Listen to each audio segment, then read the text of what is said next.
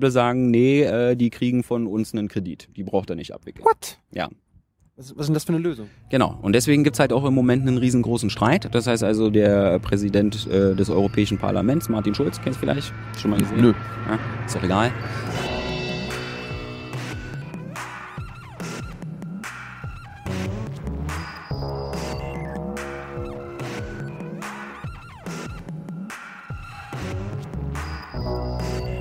So, eine neue Folge Junge Naiv. Wir haben Folge über irgendwas mit 100, ne? Ich, hab, ich hab's mit Zahlen nicht so. Ähm, aber ein alter Bekannter, den Finanzdelfin meines Vertrauens, habe ich wieder dabei. Alex Tyler, hallo. Alex Tyler. Äh, wir wollen über diese Parkbankenunion reden. Bankenunion heißt sie. Ach so, ja, da, da sitzen wir ja falsch. Nee, wir sitzen eigentlich schon richtig. Banken heißen ja Banken, weil irgendwann mal florentinische Kaufleute, also aus Florenz, vor ihren Häusern auf den Banken saßen und Schuldscheine rausgegeben haben. Deswegen heißen Banken Banken. Deswegen ist es schon gar nicht so schlimm, wenn wir hier sitzen. Also es ist symbolisch sogar richtig. Ja. Ähm, aber jetzt habe ich irgendwann über seine Zeitung gelesen. In den letzten Wochen, noch vor Weihnachten, war irgendwas mit Bankenunion und so weiter und so fort. Äh, was muss ich darüber wissen? Na, eigentlich noch nicht so viel, weil eine Bankenunion gibt's noch gar nicht. Das heißt also, bis jetzt ist es eigentlich nur ein Wikipedia-Artikel und eine Diskussion zwischen dem Europäischen Parlament und den Finanzministern und der Kommission und dem, und, ja.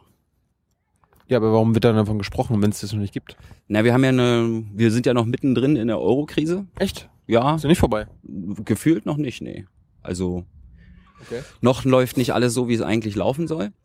Und ähm, um das zu verhindern, was damals passiert ist, weißt du noch, was passiert ist? Die Staaten mussten ganz viel Geld in die Hand nehmen, um ihre Banken zu retten. Ja. Weil die Banken sich irgendwie Die, die dürfen ja nicht pleite gehen. genau die Ban alle Banken auf der Welt hatten ja darauf gewettet, dass immer der amerikanische Immobilienmarkt für immer immer teurer wird. Das hat irgendwann nicht geklappt und War nicht äh, so. War nicht so. Echt? 2008 Lehman Brothers und äh, im Zuge dessen dann ab 2009 auch die europäischen Banken, die in diese Geschäfte involviert waren, Ja. mussten dann von Staaten rausgeboxt werden mit ziemlich viel Kohle. Und da hat man halt gesagt, nee, das geht jetzt irgendwie nicht so weiter. Wir müssen dieses Finanzsystem irgendwie ein bisschen stabiler machen. Und Europa hat sich eben vorgenommen, das durch diese sogenannte Bankenunion zu machen. Ja, aber du sagst ja, das ist keine Union. Na, noch nicht, weil Bankenunion, das ist ja jetzt eigentlich nur ein Schlagwort erstmal, es sind ja eigentlich drei verschiedene Sachen. Das eine ist, dass sie eine gemeinsame Aufsicht haben wollen. Das heißt also eine Finanzaufsicht. Das heißt, alle, es gibt einer, der alle Banken beaufsichtigt in Europa. Ja, das wäre der Idealzustand. Im Moment ist es ja so, dass ähm, jede, jedes Land selber dafür sorgt. Das heißt also bei uns, wir haben ja auch eine Bundesaufsichtsbehörde. Ja, die, Das heißt, die Deutschen sich- gucken auf die deutschen Banken, die Spanier auf die spanischen Banken. Genau. Ja. Aber die Europäer haften für alles. Nee. Nee. Nee. Ich denke, Also das im heißt Endeffekt- Bankenunion.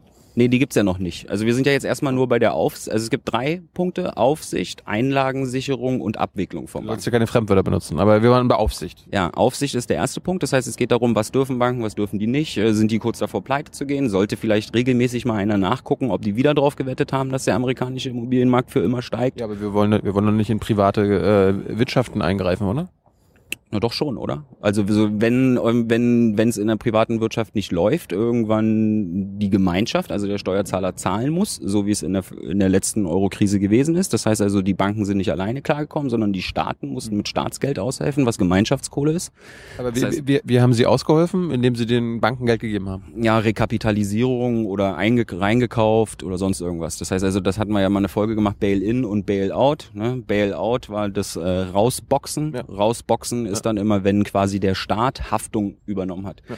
Weil ein Problem hat ein Finanzkonzern, wenn keiner mehr glaubt, dass er sein Geld zurück, dass er, wenn ich, wenn ich dir einen Kredit leihe, wenn du Geld haben, wenn du Geld brauchst und keiner glaubt, dass du es zurückzahlst, dann leiht dir keiner Kohle. Dann ist das Vertrauen weg. Genau. Und in dem Moment kam dann einfach jemand anders und hat gesagt, dem könnt ihr ruhig trauen, wir haften für den. Ja, und diese Haftung, das war halt in einem sehr hohen Umfang. Das ist so, als ob, äh, wenn ich Mietvertrag äh, unterzeichne, dass ich irgendwie eine Bürgschaft habe, dass mein, meine reiche Tante Genau. sagt, äh, wenn was passiert, übernehme ich das. Genau. Dann, dann ist es dem Vermieter auch erstmal völlig egal, was du für einen Job hast, weil der weiß ja ganz genau, wenn du nicht mehr zahlen kannst, macht's deine Tante. Sowas, Und sowas, sowas mit den Banken. Genau, und da sind die Tante, sind dann immer die Staaten. Ja. Das heißt also, immer wenn die nationalen Banken Probleme hatten, dann musste der eigene Staat dann entscheiden, rette ich diese Bank jetzt oder nicht und dafür Kohle in die Hand nehmen. Und die Verwandte, Verwandtschaft, also Onkel und Tante sagen jetzt, ähm, wir möchten nicht mehr, dass dass wir das da, dass wir da aushelfen müssen. Genau, wir möchten jetzt, dass da eben strenger hingeguckt wird und äh, da die also quasi den, der nationalen Aufsicht vertraut man jetzt nicht mehr so richtig, weil man gesagt hat, die haben es ja anscheinend bewiesen in der Vergangenheit nicht richtig gemacht, sonst hätten wir ja die letzte Krise nicht gehabt. Ja. Das heißt also, wir müssen jetzt äh, die europäischen Banken zentral beaufsichtigen. Ja, das heißt also durch eine Stelle. Die dann, äh, das, äh, erstmal war der Ansatz nur zentral und dann wurde sich gestritten durch wen. Im Endeffekt ist es jetzt bei der Europäischen Zentralbank gelandet. Also eine Unterabteilung von der Europäischen Zentralbank, die ist jetzt dafür zuständig, die größten Banken von Europa zu beaufsichtigen. Wie viel gibt's davon? Also in Europa gibt's ungefähr 6000 Banken. Und, 6000 Banken. Ja, und circa 130 äh, sollen dann jetzt im Laufe dieses Jahres unter Aufsicht der Europäischen Zentralbank landen. Das heißt also, die werden dann durch die Europäische Zentralbank, eins drunter, irgendeine Aufsichtsbehörde, die gucken dann genauer in die Bilanzen rein bei denen. Ja, die aber sollen dann vorzeitig eine Warnung geben, quasi der Bank könnte vielleicht passieren, dass es dort demnächst Probleme gibt. Also nur so eine Aufsicht, ne? machen die alles richtig oder nicht. Aber machen die das dann irgendwie äh, öffentlich und äh, hauen das in den, in den Markt rein, damit der Markt äh, den der schwächelt auch abstrafen kann? Ja, da gibt's äh, viele Kritik, viel Kritik, weil die Aufsicht landet ja jetzt eigentlich äh, quasi beim Zentralplayer des Finanzsystems, bei der Zentralbank. Das heißt also, viele sagen natürlich, die Zentralbank, die eigentlich quasi die Bank der Banken ist, ja, soll die jetzt quasi auf die Banken aufpassen? Das ist ja, als wenn quasi ein Wolf die Schafe hütet. Ja? Also so ähnlich. Aber ich habe von dir mal gelernt, das ist so die Mutterbank. Also es passt doch auf der anderen Seite. Ja, irgendwie schon. Also klar, vom Ansatz her sagt man Zentralbank, die sind dafür zuständig, dass die Banken ordentlich arbeiten, aber auf der anderen Seite wollen sie ja auch, dass die Banken viel Geschäft machen. Ja? Also und wenn ich aber der Aufseher bin, dann muss ich ja vielleicht manchmal sagen, das Geschäft solltest du vielleicht nicht machen. Ja, ja wenn ich auf der anderen Seite ein Interesse habe, dass die Banken viel machen mhm. und gleichzeitig auch bestimmte Sachen dann aber verbieten soll, dann kann das zu einem Zwie Zwiespalt führen. Wer, wer sitzt eigentlich so in der EZB? Sind das äh, bankfremde Menschen, die die auch so kritisch denken? Ex-Banker und zukünftige zukünftige Wiederbanker. Also das Problem ist ja mal, wenn ich eine Bank regulieren soll, dann muss ich ja wissen, was eine Bank macht. Und in der Regel wissen nur Banker, was eine Bank macht. Das heißt also, die Leute, die dort in den Aufsichtsgremien sitzen, die saßen in der Regel vorher in einem Vorstand von der Bank. Ob sie jetzt danach auch wieder zur Bank gehen, das ist nicht immer der Fall, aber Wer ist der Chef von der EZB? Draghi heißt er. Was hat der vorher gemacht? Der war vorher bei Goldman Sachs. Das ist eine der größten. Hört sich sympathisch an. Ja, Goldman Sachs. Gold, Gold, gut, ja. stabil. Ähm, ja, also einer der, also Goldman Sachs ist einer der größten Investmentbanken, also eine der größten Banken der Welt und äh, auch eine der kritisiertesten, ja, wo man sagt, okay, die machen vielleicht viele Geschäfte, wo viele Leute sagen, ja, das sollte man vielleicht nicht machen, Lebensmittel zocken, sonst irgendwas. Glaube ich nicht. Ähm, und ob man die Leute, die dort herkommen, ob man denen vertrauen kann, dass sie jetzt wirklich, wenn die Banken regulieren, und, also ja, das bezweifeln viele, da gehöre ich auch dazu. Ähm, wir waren bei der Aufsicht. Das heißt, die EZB beaufsichtigt die großen Banken jetzt in Europa. Ja. Also Aufsicht ist quasi geklärt, da sind sie sich jetzt einig. Ja, also wir hatten ja die drei Punkte. Aber, aber, wie, aber nochmal, wie, wie beaufsichtigen die? Also die gucken aber, die dürfen in alle Bücher reingucken, dürfen reingucken, genau. äh, wo sie wetten genau. und naja, wo sie. Die, genau, also die Banken sind quasi. Genau, diese Stresstests machen und sowas? Ja. Was ist ein Stresstest? ein Stresstest ist, dass quasi ein äh, Marktszenario äh, entworfen wird, ja, ein theoretisches, und dann wird einfach mal die Bilanz der Bank genommen. Das heißt also, Bilanz ist, äh, was gehört mir eigentlich? Also wenn du bei denen eine Bilanz machst, da steht da drin, ich habe drei Stühle und eine Geschirrspülmaschine. Äh, bei denen steht halt, bei denen steht halt drin, wir haben irgendwie 500 Milliarden dort investiert, 500 Milliarden dort, 500 Milliarden dort. Und dann wird ein Stresstest gemacht, das heißt also irgendein theoretisches Marktszenario. Und dann wird geguckt, wie würde diese Bilanz, also wie würden die Posten in der Bilanz, welchen Wert hätten die nach diesem Stress? Und das ist dann der Stresstest. Okay. Das heißt, was würde, wenn, wenn irgendein Szenario passiert, das brennt, äh, was würde mit den beiden Stühlen passieren, die ich habe und der, und der, und der Spülmaschine? Das habe ich jetzt nicht verstanden. Du sagst ja äh, Einlagen, also was, was ich habe, zwei Stühle und eine Spülmaschine und wenn du einen Stresstest ja. sagst, ein Szenario, es brennt, dann würde berechnet werden, ob, der, ob die Stühle überleben. Ja, also ich glaube, die Stühle und die Geschirrmaschine, das jetzt vielleicht nicht um, weil die Wertschwankungen bei Stühlen, die sind nicht so hoch, Wertschwankungen. Ne? Also, also wenn ich jetzt bestimmte Produkte habe, Sachwerte, Immobilien, Metalle, sonst irgendwas, ja. die schwanken im Wert. Ja, Ein Tag sind, ist es 5 Euro wert, nächsten Tag ist es 50 Euro wert. Gut, ähm, aber nochmal ganz kurz zusammengefasst, Aufsicht hat jetzt die EZB über diese großen ja. 130 Banken. Wer, genau. wer, wer hatte das vorher? Na, die nationalen Aufsichtsbehörden. Das heißt in Deutschland, die Deutsch, also da hat sich, äh, wer hat sich über die, um die Deutsche Bank gekümmert? Um die Deutsche Bank hat sich die BaFin gekümmert. Und jetzt macht es die EZB. Jetzt die Deutsche Bank gehört zu den großen Instituten, die unter die 130 fallen und deswegen macht das jetzt die EZB. Die sind gerade dabei, von denen die Bilanzen auseinanderzunehmen, sodass wenn sie im Herbst mit der Aufsicht anfangen, dass sie dann vorbereitet sind. Gut, Aufsicht ist eine. Wie, wie, was ist jetzt, was gehört noch zur Bankenunion? Äh, der dritte, der zweite Punkt war eine Einlagensicherung. Ist das denn? Na, wenn du Kunde bei der Bank bist, dann äh, unterstellt man jetzt, dass dem der normale Bürger nicht unbedingt einschätzen kann, ob die Bank seriös sonst irgendwas ist, ja, sondern ich gehe halt zu irgendeiner Bank und gebe mein Geld dorthin. Ich kann das nicht einschätzen. Naja, da du ja nicht die Bilanz der Bank lesen kannst. Warum kann ich, kann ich nicht als Kunde hin, hingehen und sagen, ähm, bevor ich irgendein Geschäft mit euch mache, ich möchte sicher sein, dass es klar geht? Ja, kannst du ja machen. Die Frage ist nur, ob die dir dann, ob die dir dann ihre Bilanz zeigen. Also das ist dann Das ist keine transparente Bank. Nö, die müssen ja nicht. Also wenn du jetzt natürlich dort ankommst, Graf Zahlen mit keine Ahnung wie viel Billionen, dann werden sie vielleicht so nett sein und das machen. Ja, aber so bei einem kleinen Kann ich normalen, meine eigene Bank gleich machen, wenn ich ja ein genau, paar Billionen habe. genau. Aber bei so einem kleinen Anleger, ja, so keine Ahnung, jeden Monat 1000 Euro aufs Konto vom Arbeitgeber oder so, das schicke ich halt auf irgendein Girokonto, ja. Am besten, am besten von der Bank, wo der äh, Geldautomat am nächsten an meinem, an meiner Imbissbude ist oder sowas. Ma macht, macht eine normale Bank eigentlich mit meinen 1000 Euro im Monat irgendwas oder bleibt das, bleibt das immer liegen? Es bleibt nicht immer liegen. Die müssen einen gewissen Prozentsatz davon behalten und mit dem Rest können sie dann ein Geschäft machen. Also angenommen jetzt 1000 Euro pro Monat, wie viel bleibt da liegen? Das kommt immer drauf an. Das ist ja die sogenannte Eigenkapitalquote. Das heißt also, für wie wenn ich Geld rausgebe, wie viel, wenn ich 100 Euro ausgebe, wie viel Euro muss ich eigentlich davon selbst besessen haben? Genau. Ja. Also ich habe irgendwas gelernt mit zwischen drei und fünf Euro. Ja, genau, so ist es aktuell. Die, äh, die aktuelle Regulierung hat das Ziel, das diese Quote auf neun hochzutreiben. Ähm, Also man muss neun Euro haben, um mit 100 Euro zu wetten. Genau. Geil. Ja, und Leute, die sich etwas kritisch damit auseinandersetzen, die sagen, die Zahl sollte eher so bei 20, 30 sein oder irgend sowas. Ja, kommt immer drauf an, was für ein Geschäft. Hm. Ja, also, aber ja, also Einlagensicherung waren wir ja. Hm. Genau. Einlagensicherung ist quasi, wenn ich jetzt mein Geld hingebracht habe zu der Bank, Ja. als normaler Anleger, keine Ahnung, 3000 Euro auf dem Konto oder irgend sowas und die Bank geht jetzt pleite. Ja. Ja, sollte ich jetzt als Kleinanleger rangezogen werden, ja, kann man mir vorwerfen, dass ich zu dieser Bank gegangen bin, quasi? Eigentlich nicht unbedingt. Nicht. Ne? Deswegen sagt man, deswegen gibt es eine sogenannte Einlagensicherung. Das heißt, Einlagen, Geld, was ich auf ein Konto gelegt, Geld, was ich aufs Konto gelegt habe, ist bis zu einer gewissen Summe sicher. Welche Summe? In Deutschland sind es 100.000 Euro. Das heißt also, bis zu 100.000 Euro ist egal, bei welcher Bank ich die hingelegt habe, egal, wenn die pleite geht, dann greift irgendein Das Absicherungsmechanismus. heißt, wenn ich da auf der Bank eine Million habe, die geht pleite, dann bleiben mir 100.000 sicher. 100.000 sind sicher, 900.000 könnten weg sein. Es kommt dann drauf an, da sind wir jetzt beim, da kommen wir dann in den dritten Punkt, die Abwicklung der Bank. Also falls eine wirklich so pleite ist, dass man sagt, okay, das die können wir jetzt auch nicht mehr rekapitalisieren, dem brauchen wir auch kein Geld mehr geben, die gibt's jetzt einfach nicht mehr. Wenn ich bei der Kunde war, dann habe ich natürlich erstmal ein Problem. Aber kommen wir zurück zur Einlagensicherung, können wir nämlich ganz kurz machen. Dort gibt's keine europäische Lösung, das wird weiterhin national geregelt. Warum das denn? Ähm, primär, primär Deutschland, die natürlich gesagt haben, haben wir haben jetzt gar keinen Bock, dass wenn eine italienische oder eine spanische Bank pleite geht, dass dann der, dass dann irgendein Deutscher quasi dort die Einlagen sichert, haben die keine Lust drauf gehabt. War das, war das eigentlich, ist das überhaupt normal, dass ein Staat äh, sowas macht, also sich darum kümmert? Also meine, gab's das? Ich habe mal irgendwie gehört, es gab's eigentlich früher gar nicht. Also es war gar nicht, kam gar nicht in Frage, dass der Staat irgendwie äh, sich um diese Pleiten kümmert. Oder da irgendwie hilft. Nee, naja, normalerweise sagt man ja freie Marktwirtschaft. Das heißt also, wenn ein Firmen, wenn ein Unternehmen sich verkalkuliert und pleite geht, dann Risiko ist Risiko. Genau. Ja, Risiko, wenn ich ins Risiko gehe, dann muss ich das Risiko auch tragen. Also wenn ich pleite gehe, gehe ich pleite. Ja. Bei Staaten, bei Banken ist immer das Problem, dass dort das Geld der Bürger liegt. Das heißt also, wenn die Bank jetzt Blödsinn gebaut hat, äh, will der Staat sich das leisten, dass dann irgendwie x Prozent seiner Bevölkerung aufgrund der Bank verarmen. Aber kann man, kann man die Bank nicht zwingen, äh, nicht das Geld von, von den Bürgern anzufassen und nur mit ihrem eigenen Geld zu spielen?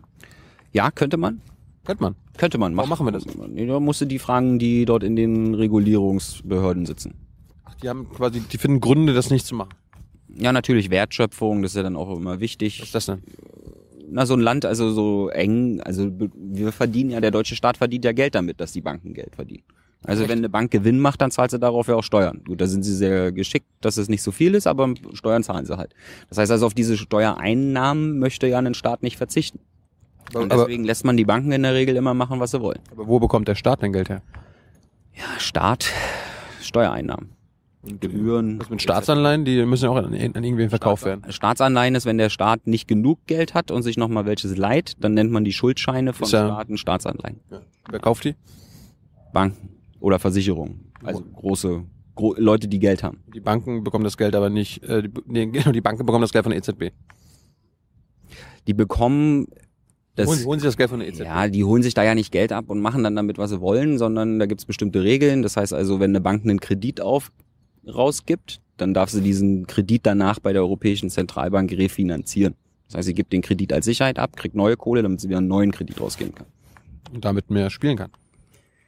Ja, das ist ja immer, man muss ja immer trennen. Ja, gibt eine Bank, wenn ich jemand anders Geld gebe, dann spielt der mit dem Geld. Bei Banken ist halt immer dieses Problem quasi, was machen die auf eigene Rechnung und was machen sie für Kunden. Hm. Also das bringt man dort manchmal ein bisschen durcheinander. Das heißt also, wir reden jetzt eigentlich, oder du redest jetzt eigentlich hier von dem Eigengeschäft in der Bank, dass Ja. die Bank wirklich nur mit ihrem eigenen Geld macht. Äh, okay, wir waren bei Aufsicht, das macht die Aufsicht. EZB. Einlagensicherung ist jetzt nicht europäisch, sondern Gibt's äh, gibt's immer noch Also mal. es gibt eine, aber keine europäische Lösung. Aber, aber gut, Einlagensicherung angenommen, jetzt geht das in Italien unter. Und äh, der Einlagensicherungsfonds reicht nicht aus in Italien. Ja, dann springt dort wahrscheinlich dann der italienische. Also dann sind wir bei der Abwicklung, beim dritten Punkt. Ah, das ist schon. Ja, das heißt also, wenn jetzt gesagt wird, eine Bank ist so marode, kaputt, sonst irgendwas, das lohnt sich nicht mehr, die ist, kommt jetzt weg. Dann nennt man das Abwickeln. Ja? Und äh, dort ist halt äh, im Moment wird heute dort rumdiskutiert, wie wird das gemacht? Wer entscheidet im Endeffekt, ob eine Bank abgewickelt wird oder nicht? Ja, wer, macht, halt wer, wer, wer soll das machen? Ähm, das ist im Moment. Europäisches Parlament oder die Kommission Nee, oder dort gibt's jetzt einen extra. da wird jetzt, da wird jetzt eine neue Institution für geschaffen.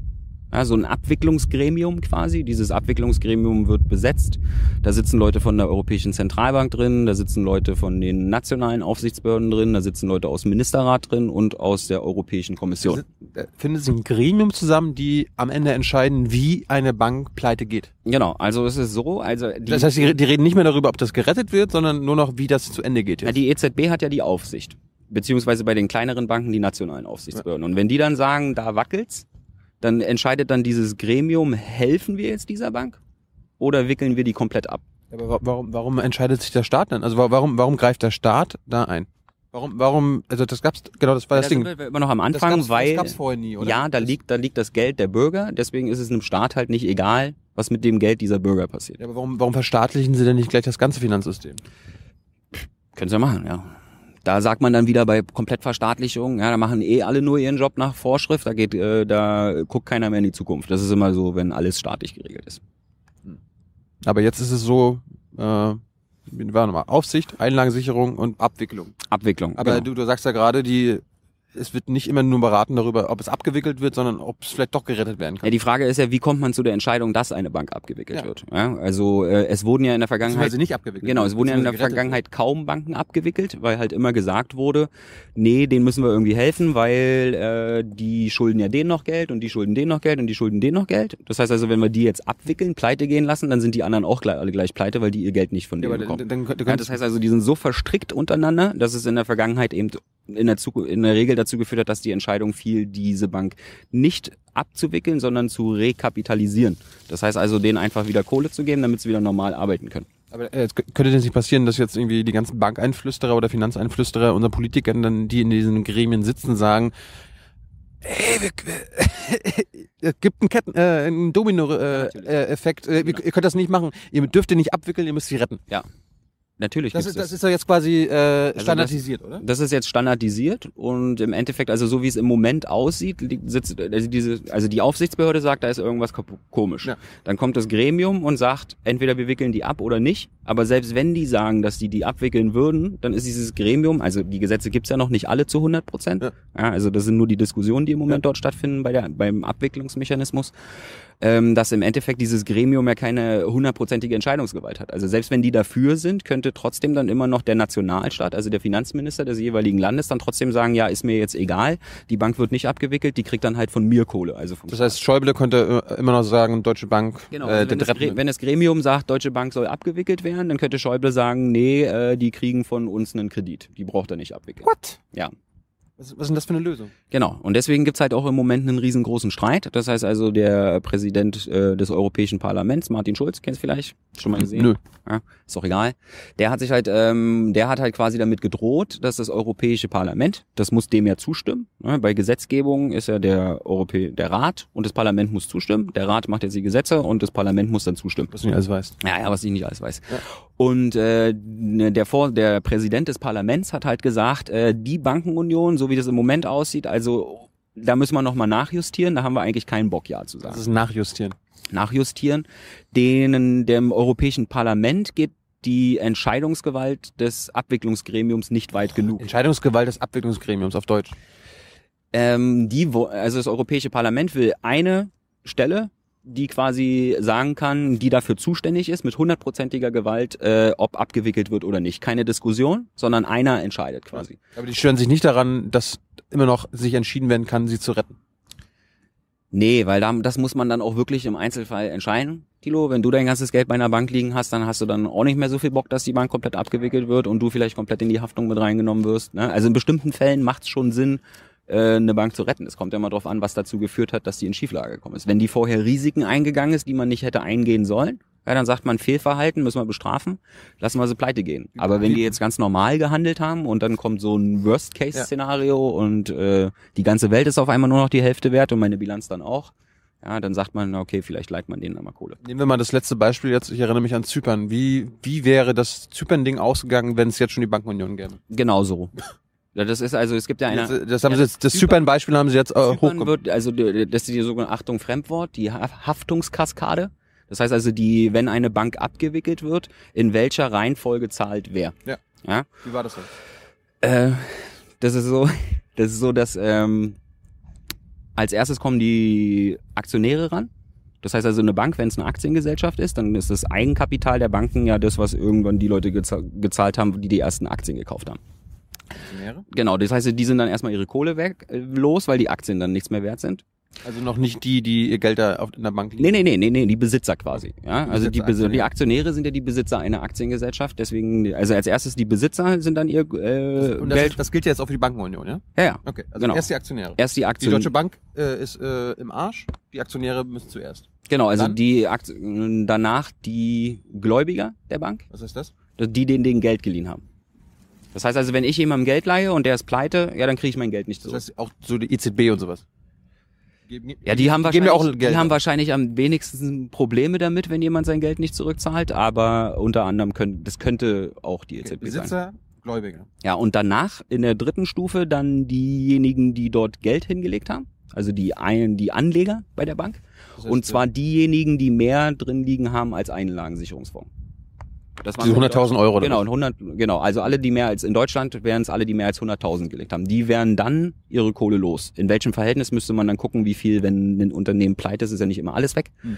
Ja, wie viel ist noch da? Wäre ich ja schlau, wenn ich meine, wenn ich eine Million hätte, diese Million auf, auf zehn Banken zu verteilen. Dann brauche ich auf, auf, äh, keine Angst haben, dass irgendwas weggeht. Korrekt, ja.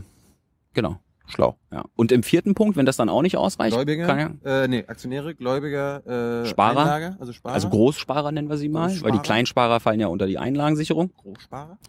Und Ähm, und als vierte, wenn dann, wenn es dann immer noch nicht hilft, dann, da ist, das ist jetzt die Frage, wer dann hilft. Ja, das heißt also, die, der Vorschlag war einmal, dass die Banken auf den europäischen Stabilitätsmechanismus, also ESM, das ist so ein riesen Geldtopf, der mal eingeführt wurde in der Eurokrise, dass die Länder, die kein Geld, Griechenland zum Beispiel, konnte sich ja nicht mehr vom Herrn Markt Geld leihen, sondern nur noch, die haben sich dann vom ESM Geld geliehen. aber Und äh, dass der dann eben nicht den Staaten hilft, damit die Staaten den Banken Kohle geben, sondern dass die Banken quasi direkt vom ESM Hilfe kriegen.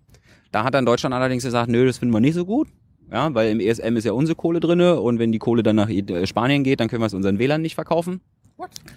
Genau, deswegen im Moment wäre der Umweg quasi, dass der Staat die Hilfe beantragt, äh, der ESM dann aber an die Bank zahlt. Und unter Auflagen. Also ich habe auch gelernt, wer, wer, wer Geld von ESM nimmt, äh, muss dann auch wieder Austerität und so. Genau, das ist dann so Troika-mäßig. Das heißt also, da kommt dann, ich kann dann eben nicht mehr machen, was ich möchte, sondern dann kommt dann jemand. Ne, ich habe mir, ja- ich bin ja hilflos, ich bin ja eigentlich pleite. Ja. Ja. ich bin ja nur noch am Leben wegen Maschinen und wer die Maschine betreibt, der hat dann das Sagen. Ich meine, Hat man das denn jetzt geschafft, quasi äh, das so ein bisschen zu trennen? Also wenn, wenn man wenn man wenn man sich anguckt, okay, den spanischen Banken geht schlecht, dann hat man auch immer gleich gedacht, okay, dann ist der spanische Staat auch äh, gefährdet. Das war äh, war das jetzt so ein bisschen Nein, hat man, also man hat das nicht geschafft. Äh, man, eine Sache, aber, aber das war das Ziel, oder? Dass man das quasi- das war das äh, das Trend. Also wenn Also an, angenommen Deutsch, äh, deutsche Banken geht schlecht, das heißt muss aber nicht zwangsläufig bedeuten, dass es den, den dem Staat schlecht geht. Aber das hat man jetzt nicht geschafft. nee. Das heißt, immer wenn, wenn die wenn die deutschen Banken gefährdet sind, dann ist auch gleichzeitig der, der deutsche Staat gefährdet. Ja, im Endeffekt, also neben dem, also dieser Zugriff ESM, der sollte ja, da gibt's so ein paar Diskussionen und dann wurde halt als Zwischenlösung gesagt, okay, dann machen die Banken halt ihren eigenen Rettungstopf auf. Schön. Ja, und in diesen Rettungstopf zahlen sie dann über die nächsten zehn Jahre 55, Ein paar Billionen wahrscheinlich. Ja, 50 Milliarden ein paar zerquetschte. Was? Genau. Das heißt also, in der Finanzkrise wurden 1, 50 Milliarden. ja, in der Eurokrise wurden 1,6 Billionen an Geld in die Hand genommen. Nicht alles ausgezahlt, Ja. ein bisschen Haftung und sowas. Äh, aber äh, also das ist komplett lächerlich. Das ist ein Tropfen auf den heißen Stein. Warum machen die denn das? Ähm, um ruhig zu stellen. Das ist halt so eine Zwischenlösung, ja. Auf der einen Seite, die einen haben gesagt, wir wollen quasi ein Bankensystem, was zusammenarbeitet und stabil ist und keine Risiken eingeht. Und die anderen haben gesagt, wir wollen die Banken eigentlich machen lassen, was wir wollen. Was wir wollen. die Deutschen sagen, machen lassen.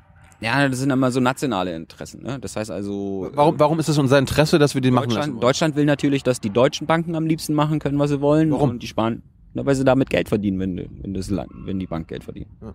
ja. Money, money, money. Aber jetzt ist immer so ein bisschen. Es fällt mir, es fällt mir ein, was ich noch sagen wollte. Ähm, das heißt, so Bankenunion sollten wir es nicht wirklich nennen, ja? Können wir ruhig so nennen. Wir können sie aber vielleicht wirkungslose Bankenunion nennen oder so. Ja. Also in Anführungsstrichen. Oder Bohai Bankenunion oder so. Ja. ja. Okay. Nee, jetzt, mir fällt echt nicht mehr ein, was ich da noch fragen wollte. Ja, ist ja auch noch nicht alles durch. Das heißt also, im Moment ist ja nur die Aufsicht durch. Einlagensicherung haben wir gesagt, machen wir nicht.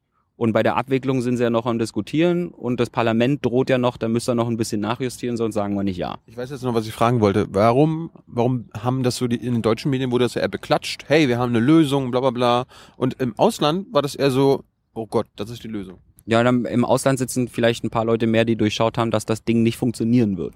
Weil ein äh, selbstbesparter Topf, der 55 Mil 50 Milliarden groß ist, einfach, wenn die, wenn eine große Bank kippt, dann geht das ganze Ding wieder von vorne los. Also diese, also erstens die Aufsicht, wer guckt da wirklich nach? Ja. Früher gab es auch eine Aufsicht, trotzdem alles passiert. Ähm, und wenn die Bank, und wenn, wenn, wenn eine große Bank kippt, dann muss, dann wird sowieso wieder eingegriffen, weil die wieder 14.000 anderen Banken Geld geliehen hat und wie die ganze Welt verstrickt ist und äh, Du siehst doch, wie, wie schwer es ist, hier eine Bank zu kippen. Ja, die fast, hier, ja. Fast unmöglich. Das ist hier nicht so schwer. Also das ist hier schwer, aber bei, äh, Aber, bei Banken ist nicht so schwer, da brauche ich eigentlich nur ein Gerücht in die Welt setzen. aber erklär mir mal, wa- warum, warum verstehen das irgendwie äh, die deutsche Medienlandschaft nicht? Warum äh, in der Politik wurde das ja als gefeiert? Die SPD, CDU, äh, die sehen das ja als Fortschritt. Ja. Natürlich ist es in der Hinsicht ein Fortschritt, dass wenn es vorher gar keine gemeinsame Zusammenarbeit gab, dass wenn es eine gemeinsame Zusammenarbeit gibt, dann ist das natürlich ein Fortschritt. Ja. Allerdings ist das ein Tippelschritt gewesen Ja. und alle tun so, als wenn sie gerade einen sieben-Meilen-Schritt gemacht hätten. Ja. Aber äh, und war die Bankenunion nicht sogar eine, eine Idee der Deutschen, also vor, vor ein oder zwei Jahren? Also weiß ich nicht, wer das aufgebracht hat. Ist ja Bank- Bankenunion klingt ja ziemlich deutsch, ja? Also was macht eigentlich äh, Vermögensabgabe und Finanz Finanztransaktionssteuer? Gibt's sowas Neues? Nö, gibt's beides nicht. Äh, was machst du ansonsten die Eurokrise? Brodelt vor sich hin. Hört sich gut an. Also da ist im Moment ziemlich ruhig so an der Front. Ja, Also wenn man jetzt zum Beispiel einfach mal als Indikator, wie, ho- wie, wie doll ist die Krise, nimmt man gerne quasi den Wert der Währung gegenüber anderen Währungen. Ja, und dann geht's dem Euro gerade ziemlich gut, also kann die Euro-Krise ja gar nicht so schlimm sein. Also im Wert gegenüber dem Dollar quasi. Schön. Aber äh, da muss man natürlich, äh, also einfach bestimmte Risiken sind ja trotzdem da, die werden einfach im Moment nicht beachtet Was, quasi. ist- was ist denn das größte Risiko aktuell? Das größte Risiko aktuell? Gibt's, oder welche Risiken sind gerade prominent, wo, wo du sagst, oh Gott, wenn die sich damit mal beschäftigen würden. Boah, will ich jetzt hier äh, nicht die Büchse der Pandora aufmachen. Das ist dann wieder das Gerücht, was die nächste Bank zum Du Fallen. möchtest jetzt kein, keine Marktverwirrungen schaffen. Genau, Gut, dann bedanke ich mich gerne. äh, bei meinem Finanzdelfin. Du bist ja meistens immer der Produzent hier von dem ganzen Ding. Ja, Ja, sonst stehe ich immer hinter der Kamera. Ja. Ja, aber Also wir, wir machen auch so Trenn, Trenn-Funktionsprinzip, ja? Also du bist auf einer Seite Experte und auf der anderen Seite Produzent. ja, dadurch, dass wir das ja nicht schneiden, ist es ja eh egal. Ja. Also ich kann mich ja jetzt nicht selbst produzieren. Wir brauchen ja keine. Aufsichtsbehörde. Ja, ja. Obwohl, wir haben ja eine. Produziere mich nicht. Die Ja. Aufsichtsbehörde steht ja da. Genau. Ne? Seht ihr da? Da. Ja. Oh, ich hab, ich, wir haben Fragen aus dem Publikum. Kommen Sie, kommen Sie her. Kommen Sie her. Also, Sitzen Sie kurz. Bei dem Wechselkurs gibt es ja das Problem, dass die Fußkranken Schuldnerländner ähm, einen Wechselkurs von, ähm, sagen wir mal, weniger als einem Dollar brauchen, während die deutsche Exportwirtschaft auch noch mit einem Wechselkurs von 1,50 Dollar für jeden Euro leben kann. Ja. Und das heißt, durch den hohen Eurokurs leiden die in Bezug auf die Anpassungskosten ihrer ganzen Krisengeschichte noch viel mehr, als es beim niedrigen Eurokurs der Fall wäre. Was war deine Frage? Und die Frage ist, gibt es Aussichten auf Besserungen, solange es diese Währungsunion sozusagen als Zwinge um diese auseinanderdriftenden Wirtschaften gibt? Das geht doch gar nicht. Die können sich nicht anpassen, oder? Du die Frage mal auf Deutsch? Äh, Also Tilo, klassischerweise haben quasi schwache Wirtschaften. Also wenn ich ein Produkt herstelle, was eigentlich keiner haben möchte und ich will es trotzdem verkaufen, dann mache ich es so lange billiger. Journalismus. Äh. Ja, zum Beispiel, ja, genau. Ja, dann mache ich es einfach so billig quasi irgendwann, dass die Leute es kaufen, weil es billig ist, nicht weil es gut ist. Ja, das war in der Vergangenheit so, dass die Währung hat dann abgewertet. Ja, das kennst du vielleicht früher, wenn du nach Italien gefahren bist, da konntest du, hast du eine Mark abgegeben und warst danach Millionär oder sowas. Ja. Und jetzt ist es aber eben dadurch, dass die eben nicht mehr ihre eigene Währung haben, sind sie ja, äh, haben sie keinen Einfluss mehr darauf, wie stabil ihre Währung ist. Das heißt also, sie können dieses, äh, dieses Mittel nicht mehr einsetzen. Darum ist, haben wir auch schon mal geklärt, darum ist Griechenland ja so am Arsch. Genau. Unter anderem. Ja. Ja. So, die zweite Frage. Hast, du, hast, schon- du hast schon beantwortet die Frage? Ich habe sie nur erklärt. Ja. Äh, Nee, er hat die Frage erklärt, nicht, nicht, nicht beantwortet. Warte. ich habe sie nur die, äh, ich habe sie nur dir erklärt. Was Ja. war jetzt die Da Frage? gibt es keine Abwertung, das ist die Antwort. Äh, Du stellst, an- du stellst Fragen, der- deren Antworten du schon kennst. Ja, nun, das, nö, das muss man nur noch mal sagen, weil das war eben eine nicht ganz ähm, hinreichende Information, dass die Situation des Euros durch den hohen Kurs doch irgendwie blendend aussieht. Die Italien- naja, klar. der- der Kurs hat nichts damit zu tun. Das möchte ich hier nochmal sicherstellen. Na, da hat der Herr Hütt mich falsch verstanden. Das habe ich nur als Indikator dafür genommen, dass die Eurokrise nicht so hochkocht Ja, quasi. aus der subjektiven Sicht der Schuldnerländer ist der hohe Kurs ähm, wie ein ähm, Falleisen um den Hals. Sie kommen nicht raus aus der Falle. Genau. So, und die andere Geschichte, die ist gerade heute durch die Medien gegangen. Ähm, es gibt neue, es gibt neue Ermittlungen gegen, Frank äh, gegen Banken, also all die Einschläge, die Deutsche Bank auch unter den sieben großen, neben Citigroup, äh, Morgan Stanley, Goldman Sachs und anderen. Da geht es um die Situation, dass diese Banken nach dem Ausbruch der Bankenkrise, Finanzkrise 2008, weiterhin immobilienbesicherte Wertpapiere geschöpft und verkauft haben. Das sind sogenannte Mortgage-Based Securities. So. Auf Deutsch? MBS, Auf Deutsch? eine, ein, ein Pfandbrief. Ein Pfandbrief. Handbrief, okay. So, und diese Dinger, die sind bevorzugt an solche Käufer verkauft worden, die zuvor mit öffentlichen Rettungsgeldern gerettet worden sind. Das heißt, diese Rettungsgelder sind dann noch einmal in die Taschen, man muss es vorsichtig aussehen, mutmaßlich betrügerischer anderer Banken reingerutscht, die im Grunde genommen eigentlich eher mit ihrem betrügerischen Geschäftsmodell hätten abgewickelt werden müssen. Also das ist im Grunde genommen, also da fangen die jetzt an, äh, in New York zu ermitteln und ich nehme mal an, dass da die nächsten Milliardenstrafen fällig werden, denn es sind bereits E-Mail Ja, äh, bekannt geworden, in welchen die im internen Geschäftsverkehr gesagt haben, das Zeug ist, ist nichts wert, wo sie aber Millionen und Millionen äh, von den zuvor geretteten anderen Banken wieder äh, bekommen haben. Aber was, aber was bringen, was bringen so eine Strafen, wenn diese Banken vorher über Jahre genau darauf sich vorbereitet haben? Gar nichts. Praktisch nichts. Also, äh, was Hans gerade gesagt hat, äh, ist ein super Beispiel dafür, dass diese Bankenunion ein politisches Werkzeug ist, was Leute, was eigentlich eine beruhigende Wirkung nach außen machen, Ah. führen, haben soll. Das im Opium. Endeffekt, im Endeffekt hätte, wir- hätte eigentlich an die Regulierung rangehen, hätte man rangehen müssen. Das heißt, was dürfen Banken, was dürfen Banken nicht? Ja, aber das- Ja, das- weil wir haben ja hier gerade wieder gesehen, dass sie eben wieder Sachen machen, die, wo jeder Mensch, der es versteht, eigentlich sagen würde, das sollte eine Bank vielleicht eigentlich nicht machen Aber dürfen. ich habe auch gelernt, von einem neoliberalen Regulierung ist I. Ja, ist ja, genau, Ja. genau. Ja. Ja, hat er recht. Ja, Das stört nur. ja na klar. Ja. ja. Hab ich doch keinen Bock mehr, irgendwas vorschreiben. zu Hast du noch eine Frage? Nee. Dann bedanke ich mich. Das war Folge 107 bei Alex und Hans. Gerne. Bye bye. Tschüss.